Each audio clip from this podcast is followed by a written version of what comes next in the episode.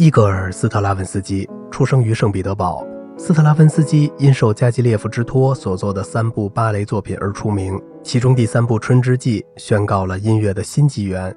但中年的斯特拉文斯基转向新古典主义风格，晚年又转向韦伯恩的序列主义。年轻的斯特拉文斯基带了一部新作品给里姆斯基科萨科夫看，先生，这曲子很恶心。他的老师说。不，先生，一个人不到六十岁是不允许写出这种胡言乱语的。接下来一整天，里姆斯基都闷闷不乐。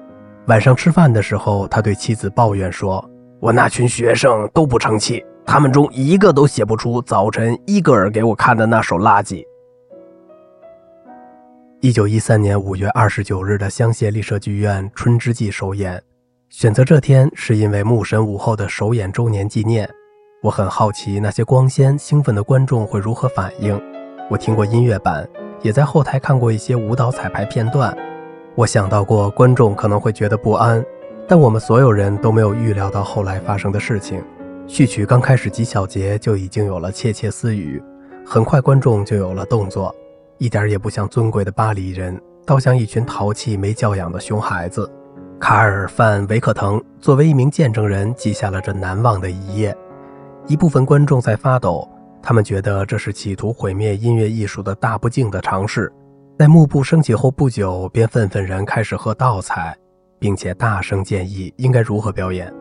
只有在短暂的安静时，才能勉强听见乐队的音乐。坐在我后面包厢的年轻人必须站着才能看得更清楚。他极为激动，难以自制，开始用拳头在我头上有节奏地敲打。我的情绪也极为高涨。所以有段时间并没有感觉到那敲打。哦，的确，那兴奋，那喊叫很极端。人们吹着口哨，羞辱舞者和作曲家，喊叫着，大笑着。蒙特绝望地朝加基列夫瞥了一眼，后者坐在阿斯特吕克的包厢里，示意让他别停下。在这种无法形容的吵闹声中，阿斯特吕克命令开灯。于是争吵、反对不再限于声音领域，更升级到了肢体接触。一位打扮入时的女士从乐队包厢里站起身，打了隔壁包厢里喝倒彩的年轻人一个耳光。她的男伴也站起身，两个男人互换了卡片，约定第二天决斗。还有一位社交名媛啐了一个示威者一脸。法国公主离开了包厢，说道：“我活到六十岁，这是第一次有人胆敢愚弄我。”这时，加基列夫脸色铁青地站在包厢里，大叫着：“请让他们演完。”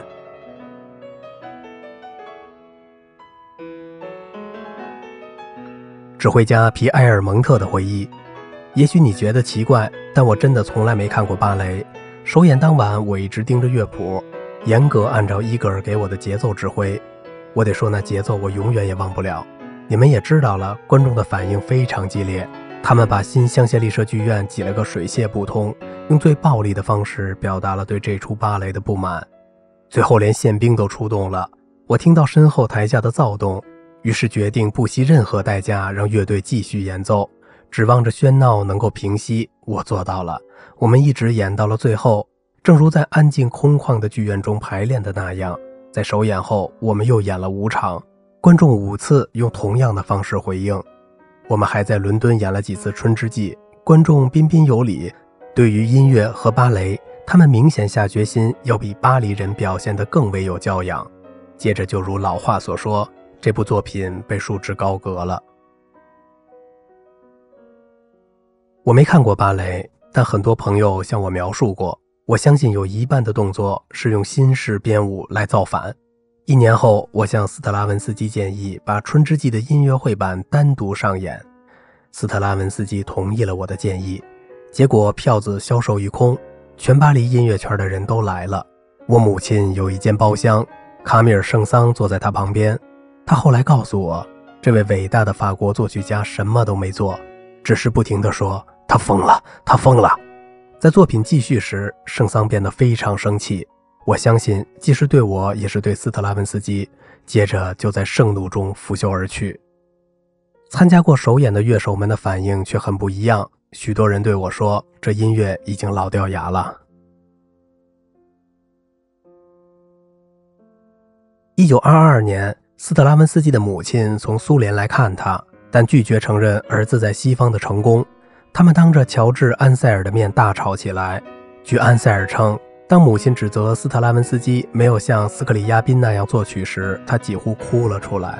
斯特拉文斯基说他讨厌斯克里亚宾，然后他母亲说：“你看，你看，伊戈尔，你一点都没变，总是拼命贬低比你强的人。”一九二二年狐狸首演之后，普鲁斯特在派对上问斯特拉文斯基：“您喜欢贝多芬吗？”“我讨厌他。”斯特拉文斯基说。“那么他的晚期弦乐四重奏呢？他写过的最差的玩意儿。”后来他解释说：“我本该和他分享一下对贝多芬的热爱，可惜当时的知识分子喜欢贝多芬的实在太多了。”今天是星期六。俄罗斯合唱团经历了一次最长最吵的排练，每次到达最强音时，合唱队就会停下来，因为女高音部总犯同样的错误。他们在该声全音的地方总是只升半音。斯特拉文斯基则一直在抱怨诗篇交响曲末乐章的尾声：“我就是写不好末乐章的结尾，每次我觉得差不多了，结果又不对了，只能忍痛删掉。”尼古拉·伯纳科夫听到他走进我的办公室。把手放在我肩上，这首歌声是从哪儿来的？哦，我说，伊戈尔，你来听听。就这么一句，他们已经唱了整整十五分钟。可是每次在第三次重复时，女高音声部总是犯同样的错误。嘘嘘，斯特拉文斯基打断我，在我耳边轻轻说：“别说话，让我听。你看，那错误又来了。”但斯特拉文斯基笑逐颜开，对我耳语道：“可真妙啊，正好是我想要的。”然后他就赶回去工作了。十二点半，斯特拉文斯基推开我的房门，兴高采烈地宣布：“尼卡，来呀，让我们庆祝一下，喝伏特加，吃鱼子酱。我终于写出了结尾。”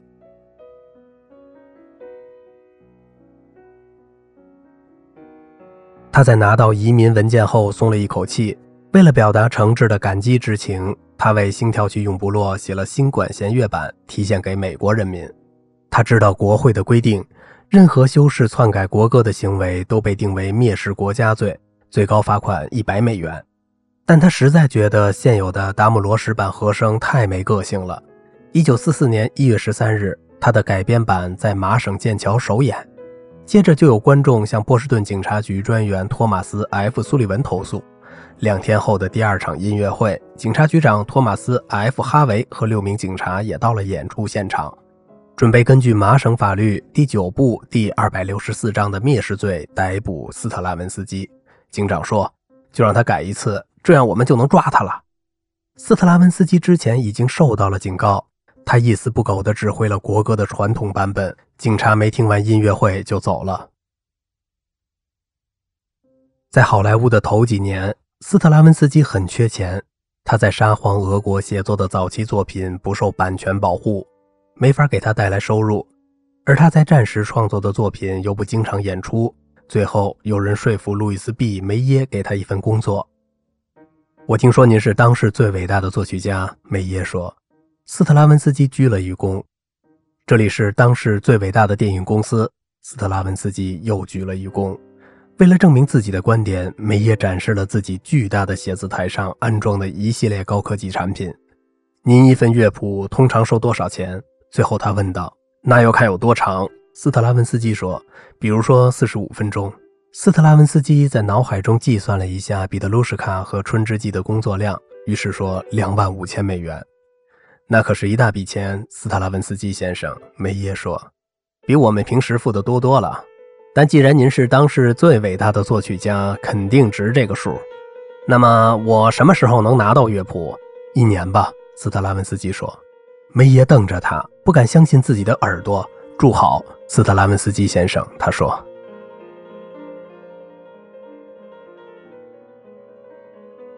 比利罗斯委托斯特拉文斯基写一出讽刺纽约时事的滑稽剧，一九四五年上演。在开幕之夜，他给作曲家发了电报：“您的音乐大获成功，但允许罗伯特·罗素、班内特润饰一下配器，会更加成功的。”他可是为科尔波特的作品写过管弦乐版的人呢。斯特拉文斯基回电说：“到大获成功为止，我很满意。”在一九五二年荷兰音乐节的开幕音乐会上，斯特拉文斯基被介绍给朱莉安娜女王。由于种种原因，他当时心情糟到了极点。女王对音乐知之甚少，但客气地说很崇拜斯特拉文斯基。哦，那么您最喜欢我的哪部作品呢？斯特拉文斯基问道。女王不知所措，她的沉默似乎没有尽头。斯特拉文斯基开始恶作剧，说了一些哪怕是斯特拉文斯基专家都记不起他何时写过的作品。如果女王表现出她知道其中的任何一部，就彻底中了他的招。我站在斯特拉文斯基身后，每次他说一部作品，我就拼命摇头。然后女王会说：“哦，我好像没有听说过。”那么这部呢？他继续坚持，举了另一部作品。我开始疯狂的摇头，简直想要自杀。终于，他发了慈悲，说出《彼得卢什卡》，我总算可以点头了。于是女王说：“对，就是这部。”谈话终于结束，斯特拉文斯基和我疾步退出，他边走边肆无忌惮地咯咯大笑。